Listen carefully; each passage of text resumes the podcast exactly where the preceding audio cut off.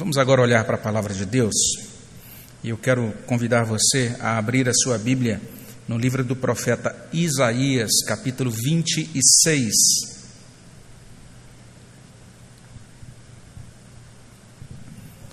Nós vamos olhar para Isaías 26, especialmente para dois versículos, os versículos 20 e 21. E eu quero convidar para que a gente leia esse trecho juntos. Então, mesmo aí da sua casa, você pode também ler aqui comigo. Nós vamos ler juntos esse trecho da palavra de Deus, livro do profeta Isaías, capítulo 26, versículos 20 e 21. Vamos ler juntos. Diz assim a palavra de Deus: Vai, pois, povo meu, entra nos teus quartos e fecha as tuas portas sobre ti. Esconde-te só por um momento, até que passe a ira. Pois eis que o Senhor sai do seu lugar para castigar a iniquidade dos moradores da terra. A terra descobrirá o sangue que embebeu e já não encobrirá aqueles que foram mortos. Vamos orar ao nosso Deus. Deus, muito obrigado pela bênção da tua palavra que chega até nós. E nós suplicamos, ó Pai, ao Senhor, que o Senhor, nesse momento, ó Deus, nos conceda graça e nos ajude com a tua palavra, falha os nossos corações com a tua palavra. Ó Deus, que o Senhor possa nos trazer informação, que nós possamos, ó Deus, ter esse conhecimento vindo do Senhor mesmo, para que possamos ser sabedores das verdades da tua palavra, mas mais do que isso, ó Pai, que o Senhor nos dê sabedoria, que isso transforme o modo como nós vivemos, o modo como nós enxergamos as coisas, o modo, inclusive, como nós lidamos com esse estado de coisas, com essa situação desse, dessa, dessa, desse protocolo, desta pandemia, dessa dificuldade enfrentada, ó Deus, em escala global. Dá-nos graça, dá-nos bênção, dá-nos, ó Deus, a direção do Teu Espírito e que isso, ó Deus, comece aqui, com o Senhor falando conosco, pela Tua palavra. Fala aos nossos corações, Abençoa o teu povo, abençoa cada pessoa que ouve na sua casa, aquelas pessoas que estão é, em trânsito, aquelas que estão também trabalhando nesta hora, mas que estão acessando o seu dispositivo. Ó Deus, que seja um momento para o Senhor, ó Deus, abençoar os nossos corações. É o que pedimos no nome de Jesus. Amém, Senhor Deus. Alguns presbiterianos de mais idade se lembram de um dispositivo que era bem interessante, muito apreciado até a década de 1980 chamado Caixinha de Promessas. E talvez você que me ouve até tenha tido a sua caixinha de promessas, eu tive várias, né? Era algo que eu comprava bastante. E hoje, inclusive, quando eu pensei nisso, eu busquei fotos de caixinhas de promessas na internet e descobri que elas vivem ainda. Ou seja, tem muita gente que ainda está é, comercializando, fabricando, comercializando. Muitas igrejas que ainda estão usando, eu pensei que elas não estavam mais em uso, né, mas eu achei interessante. Achei até uma caixinha de promessas online, que eu nem vou divulgar o link aqui, prefiro não divulgar. Mas é, a ideia por detrás da caixinha de promessas não era uma ideia ruim. Porque quando a gente olha 2 Timóteo capítulo 3, 16 e 17, nós lemos o seguinte: toda a escritura é inspirada por Deus e útil para o ensino, para a repreensão, para a correção, para a educação na justiça, a fim de que o homem de Deus seja perfeito e perfeitamente habilitado para toda boa obra. Então, isso era muito bom na caixinha de promessa. A gente retirava um, um, cartão da caixinha e nesse cartãozinho constava ali um versículo da Bíblia. Era algo bem interessante, porque você podia todos os dias ter esse contato rápido, pelo menos com um versículo bíblico, e nós cremos nisso, que quando você, você é alcançado pela palavra de Deus, ainda que seja um versículo, um trecho muito curtinho, isso pode abençoar muito o seu coração, abençoar muito também o seu dia. Mas a caixinha de promessa tinha alguns problemas, eu vou citar apenas um deles. Um dos problemas é que ela abre esse espaço para a gente ler um versículo bíblico fora do contexto. Então você pode pegar um trechinho com um versículo isolado e você lê aquele versículo, entende determinada coisa que não tem nada a ver com o significado real daquele versículo dentro da Sagrada Escritura. É muito sério, a gente precisa entender que ler um versículo da Bíblia fora do contexto pode gerar erro, pode gerar confusão. E eu mesmo já cometi vários erros nesse sentido e já vi também sou testemunha de pessoas que às vezes cometem pequenos deslizes na interpretação da palavra de Deus, porque tiram um pedacinho do versículo, um, um, um detalhe pequeno, um recorte pequeno do texto, do seu contexto maior. Por exemplo, você talvez já tenha ouvido alguma coisa semelhante, mas eu já ouvi muitas mensagens inspiradoras até. Já ouvi algumas mensagens que no final eu falei: que coisa linda, que coisa maravilhosa foi essa mensagem. Mensagens baseadas em Isaías 41, verso 6. E muitas mensagens sobre amizade.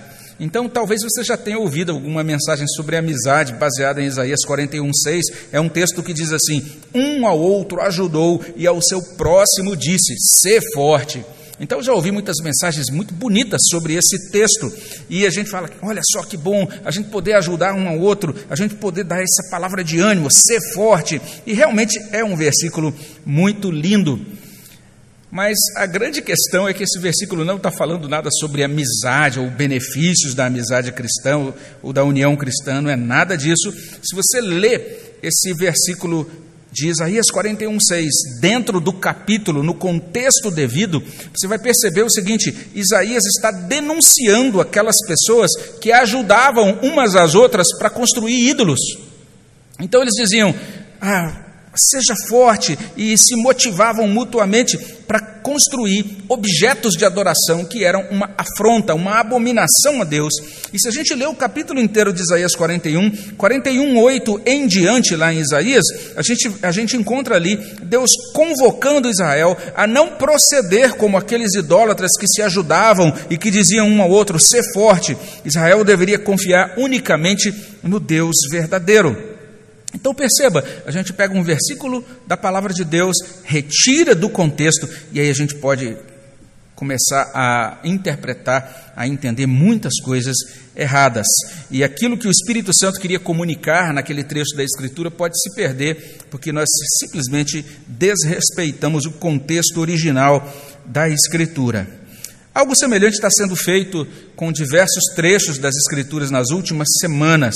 Porque, como eu disse hoje rapidamente, hoje de manhã, muita gente está querendo dar respostas sobre essa, esse, essa, essa escalada da, do novo coronavírus no mundo. Muita gente está querendo é, responder por que, que Deus permitiu isso, ou é, eu, eu tenho visto até algumas é, mensagens na internet cujos títulos são mais ou menos assim: tantas razões pelas quais Deus enviou o coronavírus ou permitiu o novo coronavírus. E essas coisas assim são, estão se proliferando bastante mesmo. E eu tenho recebido muitas mensagens no formato de texto, ou de áudio, ou de vídeo, e pessoas estão citando passagens da Bíblia, mas fazendo um uso muito inadequado desses trechos da Bíblia. Então não é apenas esse tempo das fake, das chamadas fake news, né, as notícias falsas, mas também é um tempo de devocionais falsas, em que muita gente está propagando mensagens da palavra de Deus retiradas do seu contexto com uma interpretação que muitas vezes distorce o propósito original. Então a gente tem essa quantidade de mensagens até agradáveis, mas com interpretações bíblicas equivocadas, e isso é tão grande que eu, eu nem nem estou me dando ao trabalho de responder ou de corrigir, porque chega tanta coisa ao mesmo tempo que a gente não tem tempo para isso. Então, até convido você, que é um cristão inteligente, um cristão da nossa igreja, a buscar conteúdos de pregadores bem conhecidos, pregadores seguros doutrinariamente, a fim de você não ser confundido nessa hora em que tanta coisa está sendo postada. Mas isso nos coloca diante desta passagem, Isaías 26, de 20 até 21. Como eu disse hoje cedo, essa é uma passagem que está sendo muito compartilhada, especialmente por causa do verso 20. Porque aquilo que a gente lê no verso 20, de certa maneira, reverbera, ecoa aqui no nosso coração. A gente acaba ligando essa fala do profeta com essa nossa situação hoje, retidos em casa em razão da pandemia do novo coronavírus. Será que essa profecia de Isaías tem a ver com a situação que a gente enfrenta hoje diante do novo coronavírus?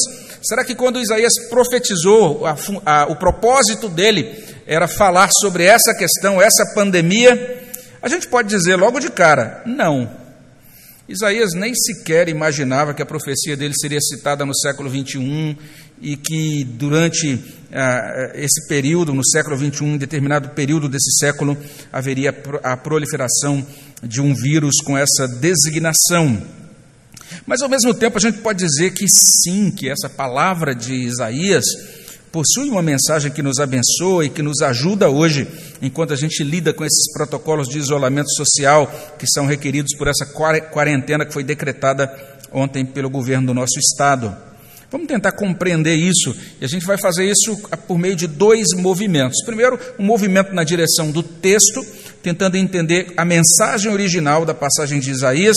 Depois, um movimento do texto para a nossa realidade hoje, tentando entender como essa mensagem original pode ser aplicada a cada um de nós. Esse primeiro movimento, para a gente ir na direção do texto, requer uma sinalização. E Isaías apresenta basicamente dois indicativos aqui. Se a gente olhar para todo o capítulo 26, e como eu vou explicar daqui a pouquinho, até o, até o capítulo 27, esses dois capítulos estão afirmando duas doutrinas, estão trazendo dois ensinos. E nós vamos olhar para esses dois ensinos, eu vou apresentar em uma ordem um pouquinho diferente de como eles aparecem no texto, mas a gente vai ver como eles estão lá, e a partir daí você é até convidado a estudar na sua casa com mais vagar ah, os capítulos 26 e 27. Se você tem a Bíblia de Estudo Herança da Reforma, ou Herança Reformada, ou se você tem a Bíblia de Estudo de Genebra, essa segunda edição de 2009, vale a pena você ler também as notas de rodapé, elas têm excelentes notas de rodapé que nos ajudam a compreender bem esse texto e você vai chegar a bons resultados no seu estudo individual. Quais são os dois ensinos aqui? Nós temos dois indicativos. O primeiro é que Deus julgará as nações, o segundo é o povo que acredita em Deus será salvo. Basicamente, duas doutrinas simples, expressas de maneira contundente pelo profeta Isaías. Vamos olhar mais de perto para essa primeira verdade: Deus julgará as nações. Isso está, de certa maneira, informado no fim do verso 20. O fim do verso 20 traz o seguinte: até que passe a ira. É o que a gente encontra aí. E no verso 21 fica bastante explícita essa referência, a esse apontamento para a ira de Deus, para o juízo de Deus, porque lá a gente lê: Pois eis que o Senhor sai do seu lugar para castigar a iniquidade dos moradores da terra. A terra descobrirá o sangue que embebeu e já não encobrirá aqueles que foram mortos. Inclusive, a ideia aí é exatamente essa, que até aqueles, aqueles crimes ocultos, né, os assassinatos ocultos, eles serão desvelados nesse dia do juízo. A terra vai mostrar aqueles que foram por ela encobertos. Juízo de Deus a ideia é essa, a doutrina é essa: Deus julgará as nações. A gente percebe isso quando a gente olha para o quadro mais amplo, aquilo que eu chamei de contexto. Se você olhar desde o, capítulo, o início do capítulo 26 e até o capítulo 27, versículo 12, essa é a grande sessão. E nessa sessão, Isaías está sendo usado pelo Espírito Santo para anunciar o dia do Senhor. Então perceba, a tônica e o enquadramento geral é o enquadramento do dia do Senhor, do fim dos tempos, da consumação da redenção. E ele começa a sua fala lá no capítulo 26, verso 1, com esta expressão: naquele dia. Vale a pena depois você olhar para o livro de Isaías, se você quiser buscar isso numa chave bíblica ou outra ferramenta de pesquisa ou de estudo em Isaías, você vai perceber que Isaías várias vezes usa essa expressão, naquele dia. Essa expressão dentro de Isaías tem a ver com aquela ocasião em que Deus será exaltado sobre todas as pessoas orgulhosas da terra. Vai haver um dia em que Deus julgará essas pessoas. A gente confere isso lá em Isaías capítulo 2, verso 11. Lá diz assim: Os olhos altivos dos homens serão abatidos, a sua altivez será humilhada. Só o Senhor será exaltado naquele dia. Então, essa é a referência àquele dia de exaltação do Senhor. Se olharmos o início do capítulo 26, os versos iniciais de 1 a 6 introduzem esse tema daquele dia ou do dia do Senhor com muita festa. É um cântico festivo, e é isso que a gente encontra aí nesses, nesses primeiros seis versículos. Esses seis versículos iniciais do capítulo 26 de Isaías celebram a entrada daqueles que confiam em Deus na cidade forte. É o que diz o verso primeiro. Naquele dia se entoará este cântico na terra de Judá. Temos uma cidade forte. Deus lhe põe a salvação por muros e baluartes. Abri vós as portas para que entre a nação justa que guarda a fidelidade. Então, o povo pactual de Deus entrando jubilosamente na cidade forte, na cidade de Jerusalém glorificada. E aí a gente tem também essa referência à vitória de Jerusalém sobre uma outra cidade que é chamada de cidade elevada. Diz assim no verso 5: Porque ele abate os que habitam no alto, na cidade elevada abate-a. Deus vai vencer sobre esta cidade que é chamada de cidade eleva elevada. Duas cidades mostradas no início da profecia de Isaías 26: a cidade forte, Jerusalém, e a cidade elevada que representa todas as nações todas as cidades que desafiam a Deus. Isaías está sendo usado pelo Espírito Santo, ele está transmitindo uma, profe uma profecia e ele está usando bastante linguagem figurada. Ele está falando desse embate que existe, um embate que na verdade é um embate cósmico entre a descendência de Deus, aqueles que pertencem a Deus, e a descendência da serpente, como lemos em Gênesis capítulo 3, versículo 15. Haverá um dia em que essas coisas chegarão a uma culminação e a cidade de Deus vai vencer sobre a cidade elevada. Essa cidade que se opõe a Deus será abatida, humilhada até a terra e até o pó como vemos no verso 5. Então vejam essas referências a juízo, Deus julgando as nações. Se você olhar o verso 13, você vai encontrar lá isso. Deus haveria de tratar com os outros senhores que haviam dominado sobre Israel. Olha o que diz lá o verso 13: Ó oh, Senhor, Deus nosso, no, Deus nosso, outros senhores têm tido domínio sobre nós, mas graças a ti somente é que louvamos o teu nome. Então Deus está preservando o seu povo, abençoando o seu povo para louvar o seu nome, ainda que esse povo tenha sido é, subordinado a outros senhores, e aqui é uma referência direta, especialmente aos assírios. O quadro final desta tratativa de Deus, desta ira de Deus sendo derramada sobre as nações, é mostrado a partir exatamente de capítulo 26, verso 20 quando a gente lê no finalzinho, até que passe a sua ira, aí prossegue, porque eis que o Senhor sai do seu lugar para castigar a iniquidade, no verso 21. Isso vai se desdobrando assim até o capítulo seguinte, até o capítulo 27, versículo 12. No capítulo 27, inclusive, Isaías vai usar uma linguagem muito mais figurada ainda. Ele vai dizer que Deus vence sobre três monstros, vamos dizer assim, que representam três nações mas a gente não vai entrar nesses detalhes da interpretação do capítulo 27 aqui. O ponto, aquilo que nos basta é entender isso. Deus está mostrando que ele julga as nações, ele julgará as nações. Então isso quer dizer que a ira de Deus, que é mencionada aqui em Isaías 26, de 20 até 21, não tem relação direta com a pandemia do novo coronavírus enfrentada no ano 2021. Não tem. É claro que há um sentido em que, por causa da queda, né, por causa das nossas transgressões, todos os nossos dias se passam debaixo da ira de Deus. Esse é um sentimento e um pensamento que às vezes não nos ocorre, mas ele está lá no Salmo 90, versos 7 até 9. Lá diz assim: Pois somos consumidos pela tua ira e pelo teu furor conturbados. Diante de ti puseste as nossas iniquidades, sob a luz do teu rosto os nossos pecados ocultos, pois todos os nossos dias se passam na tua ira. Olha só, todos os nossos dias se passam na tua ira, acabam-se os nossos anos como um breve pensamento. Paulo também fala um pouco sobre isso, usando uma outra linguagem, mas ele está falando a mesma verdade quando ele escreve aos Romanos. Ele diz lá em Romanos 1, verso 18: a ira de Deus se revela do céu contra toda a impiedade e perversão dos homens, que detêm a verdade pela injustiça.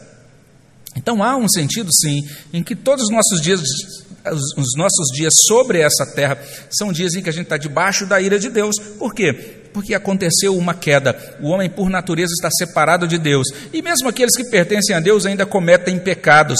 E o tempo todo, então, Deus, como um Deus santo, ele tem, é, é, é convocado, ele é provocado à indignação santa por causa dos nossos pecados. Mas mesmo admitindo isso, a gente precisa dizer porque não é honesto afirmar que a profecia sobre a ira de Deus em Isaías 26, 20 e 21 se refere especificamente ao novo coronavírus. Em suma, o que é que Deus está dizendo em Isaías 26, 20 a 21? Deus está dizendo isso. A história como a conhecemos é encaminhada por Deus para aquele dia, o dia do Senhor. Haverá um acerto final, haverá um acerto de contas. Deus julgará as nações, as famílias. Esse, esse, é o primeiro ensino que a gente tem aqui, que se destaca em Isaías 26, desde o verso 1 até 27, verso 12. E depois, como eu disse, vale a pena você ler esse trecho mais amplo, maior, na sua casa e estudá-lo com vagar, com cuidado. Mas essa passagem nos ensina também uma outra coisa, e o ensino que está presente aí é que o povo que acredita em Deus será salvo. E, então, como eu disse, essa salvação ela aparece em diversas partes desse capítulo 26, já por aquele, já naquele início, naquele cântico, aquele cântico do povo que agora é, louva ao Senhor, porque tem uma cidade forte, porque está entrando agora na cidade de Jerusalém. É um povo que está sendo abençoado, está desfrutando das promessas pactuais de Deus.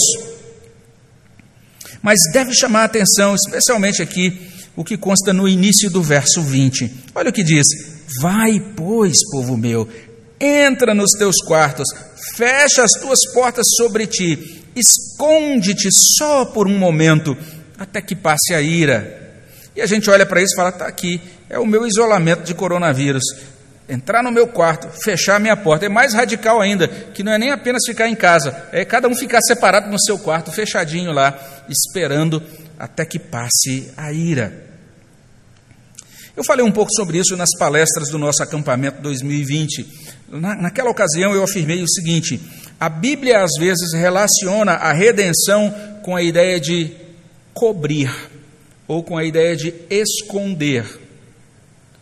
Então isso é bem interessante. Eu falei isso no momento que eu estava falando sobre essa tendência da nossa cultura agora de desvelar, de revelar tudo, as pessoas estarem expondo a intimidade, né, os detalhes da vida pessoal e íntima nas redes sociais. E chamei, mostrei como isso é contrário da ideia de salvação da Bíblia, que traz muitas vezes essa ideia de Deus fazendo vestes para o homem, é, logo ali no Éden, ou então também no Novo Testamento, essa ideia de que Deus nos dá vestes brancas, isso é muito presente ali no livro de Apocalipse. Então existe essa ideia de cobrir ou de esconder. E eu creio que um intérprete chamado Derek Kidner, ele acerta em cheio quando ele olha para esse texto de Isaías e ele diz o seguinte: olha o que ele escreve. Ele diz: o verso 20 reproduz o mesmo padrão de salvação no juízo que foi visto quando o Senhor, o Senhor encerrou Noé na arca, lá em Gênesis 7. E quando Israel no Egito foi orientado a se proteger do anjo destruidor, está lá em Êxodo capítulo 12. Então, em Gênesis 7, nós temos uma família que vai ser salva do juízo de Deus. E essa família se esconde, ela se encerra dentro da arca. E ali, naquele lugar protegido, ela é guardada daquela manifestação, daquele derramar da ira de Deus no dilúvio, e ela é salva. E essa, inclusive, isso depois vai ser trazido para o Novo Testamento, dizendo que isso que acontece com essa família dentro da arca prefigura, de certa maneira, a experiência dos cristãos no desfrute da sua salvação por meio de Cristo. E quando olhamos para Êxodo capítulo 12, é impressionante, porque ali no verso 22 nós encontramos: Tomai um molho de esopo, molhai-o no sangue que estiver na bacia, marcai a verga da porta e as suas ombreiras com o sangue que estiver na bacia, e termina assim: Nenhum de vós saia da porta da sua casa até pela manhã porque o Senhor passará para ferir os egípcios, quando vir, porém, o sangue na verga da porta e em ambas as ombreiras, passará o Senhor aquela porta e não permitirá ao destruidor que entre em vossas casas para vos ferir. Então nós temos essas duas ideias em que pessoas são salvas, porque elas são cobertas, elas agora entram e ficam num local recolhidas, protegidas. Isaías retoma essa figura, essa figura de salvação como um recolhimento, e agora ele convoca o povo a permanecer em casa por um momento até que passe a ira. Então nós estamos diante de uma palavra figurada. de uma linguagem profética. Isaías então nos convoca: entrem nos quartos, fechem as portas, escondam-se. O que, que significa isso? A gente pode dizer que esta palavra de Deus que chega por meio de Isaías, ela deve ser entendida de uma perspectiva correta. A primeira coisa que a gente pode dizer aqui é que entrar no quarto, fechar as portas, esconder-se, equivale a abrigar-se em Deus mesmo. Parece estranho isso para a gente. E realmente a, a, o raciocínio aqui é bem interessante. É, olha só, o texto fala sobre esconder-se sob, ou seja, debaixo do próprio Deus. A gente lê algo semelhante lá em Salmo 57:1. O salmista diz assim: Tem misericórdia de mim, ó Deus, tem misericórdia, pois em ti a minha alma se refugia. À sombra das tuas asas me abrigo até que passem as calamidades. Então ele se refugia às sombras, à sombra das asas do próprio Deus. De uma maneira muito surpreendente, às vezes a Bíblia descreve Deus não apenas como um ser divino e pessoal, mas às vezes a Bíblia descreve Deus como um lugar. Isso é impressionante. O pastor Allen pregou sobre isso há poucas, há poucas semanas, quando ele mencionou que Deus é um castelo, ou Deus é um refúgio. Mas o mais é, interessante em tudo isso não é apenas a ideia de refugiar-se, ou de abrigar-se, ou de esconder-se em Deus, mas olha que interessante, e a pessoa que às vezes não, não é iluminada pela graça de Deus e pelo Espírito Santo vai dizer: Isso é uma loucura.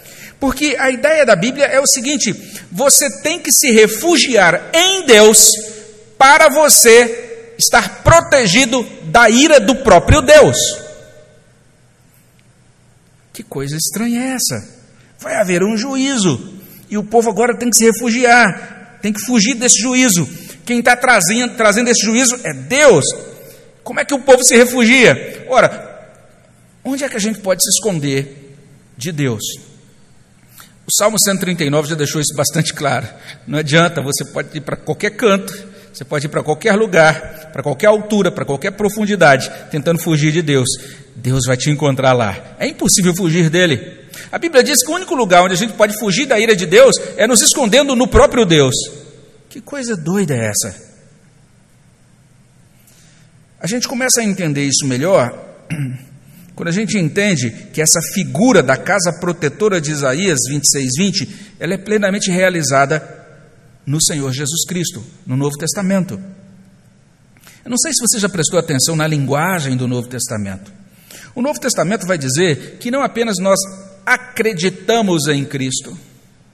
O Novo Testamento vai dizer que não apenas nós seguimos Cristo, ou conhecemos Cristo, ou andamos com Cristo, ou obedecemos Cristo. A Bíblia vai, vai dizer, a linguagem do Novo Testamento é a seguinte: nós moramos em Cristo. Aquele que está em Cristo é nova criatura. Isso é interessante. Isso nos ajuda a entender, inclusive, porque a gente ora e diz assim: Senhor, eu estou orando, mas não é no nome do Misael, é em nome de Cristo, é pela mediação de Cristo. Eu estou orando em Cristo. O que, que isso quer dizer? E a minha oração aqui é que o Espírito Santo te ajude a compreender a preciosidade disso. Aqueles que creem em Jesus Cristo estão escondidos em Cristo estão abrigados em Cristo. Cristo é o refúgio dessas pessoas. Quando vier o dia terrível do juízo de Deus, o Todo-Poderoso verá sobre estas pessoas, sobre nós, sobre aqueles que confiam em Cristo, o Todo-Poderoso verá sobre nós Cristo, o sangue de Cristo, a justiça de Cristo. E Deus julgará anjos e homens, mas Ele habitará eternamente com aqueles que estão em Cristo que buscaram refúgio em Cristo, que estão escondidos em Cristo. Isso é bem interessante, até por causa dessa ênfase personalista da nossa cultura, essa ideia de que se você quer ter sucesso, você tem que aparecer cada vez mais. E até a ideia que a gente vê em alguns treinamentos aí para pregadores, para comunicadores cristãos, é bem esquisita, né? A ideia de projeção do pregador. E a gente lembra de tempos antigos, quando os pregadores, inclusive antes de pregar, oravam assim: Senhor, me esconde debaixo ou de trás da tua cruz. Eu quero que apareça Cristo e que apareça a cruz de Cristo e não eu como pregador. Habitar no abrigo de Deus traz segurança de salvação. E é nesse sentido que a gente vai ouvir um cântico que fala sobre isso. E na minha época assim de juventude, a gente tinha um cântico que a gente cantava no nosso grupo de jovens, e esse cântico diz exatamente o seguinte: O que habita no abrigo de Deus morará sob sombras de amor. Sobre ele não virá nenhum mal em suas asas feliz viverá. E a gente repete, a gente diz, enfatiza no coro dessa música o seguinte: Ó, oh, eu quero habitar no abrigo de Deus, só ali acharei paz e profundo amor. O meu desejo é com Ele comunhão desfrutar e para sempre o seu nome louvar. Convido você a ouvir um trecho dessa canção.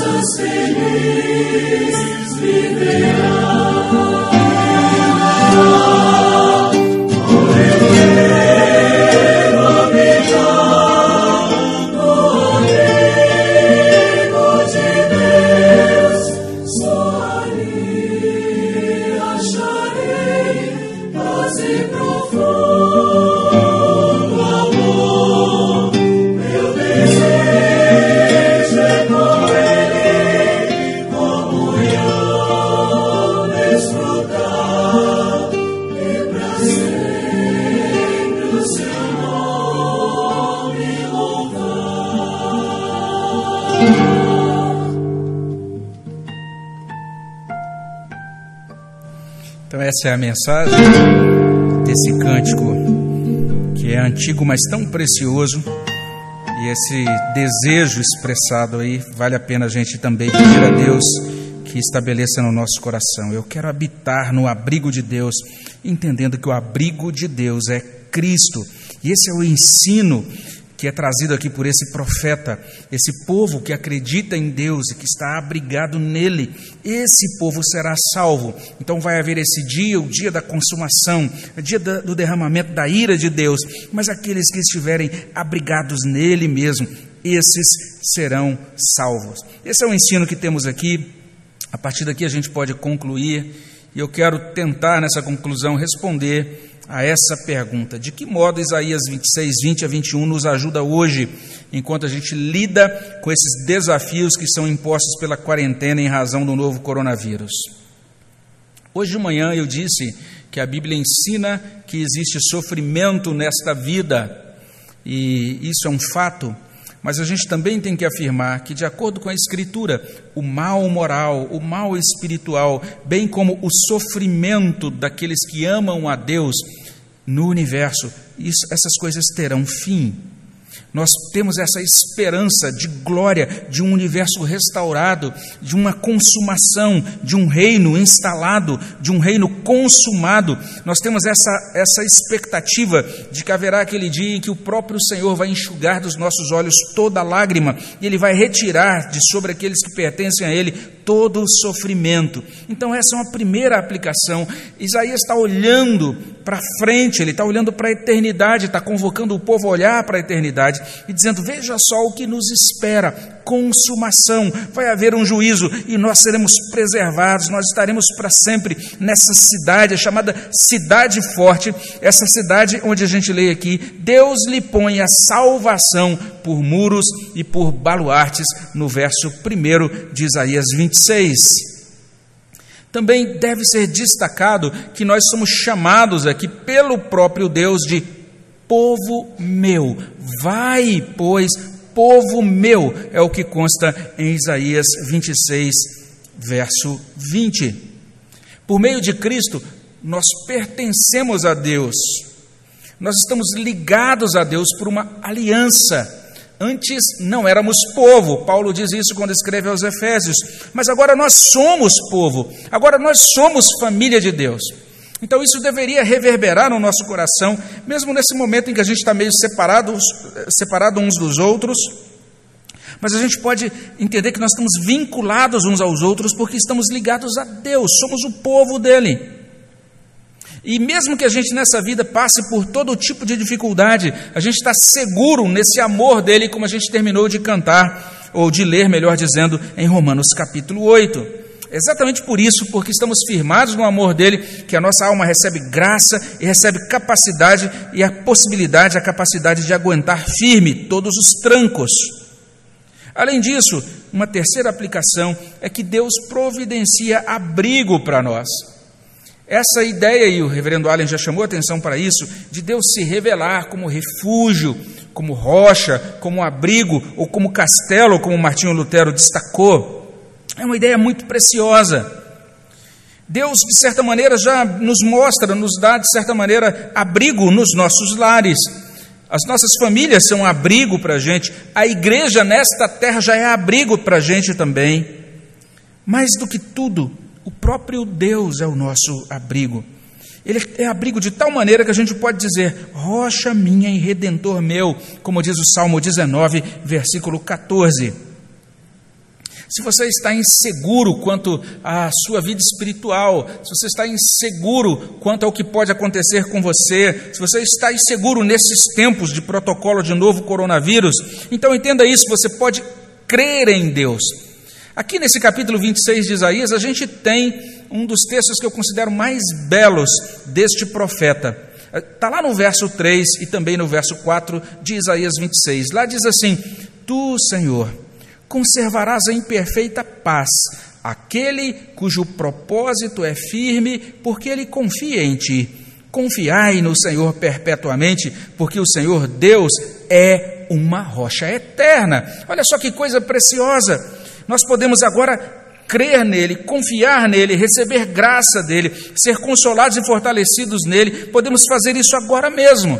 E se você ainda não se declarou, não chegou a esse ponto em que você se declara como um cristão, você pode fazer isso a partir de hoje e ser coberto com o sangue do Senhor, com a justiça do Senhor, e com isso você será poupado do juízo. E você vai encontrar esse refúgio. Em quinto lugar, nós podemos dizer que nós não estamos sozinhos neste mundo. Isaías profetizou para dizer: Israel não está sozinho. Israel não, não, não está sozinho lidando com esses inimigos tão fortes. Deus vai tratar com os inimigos de Israel.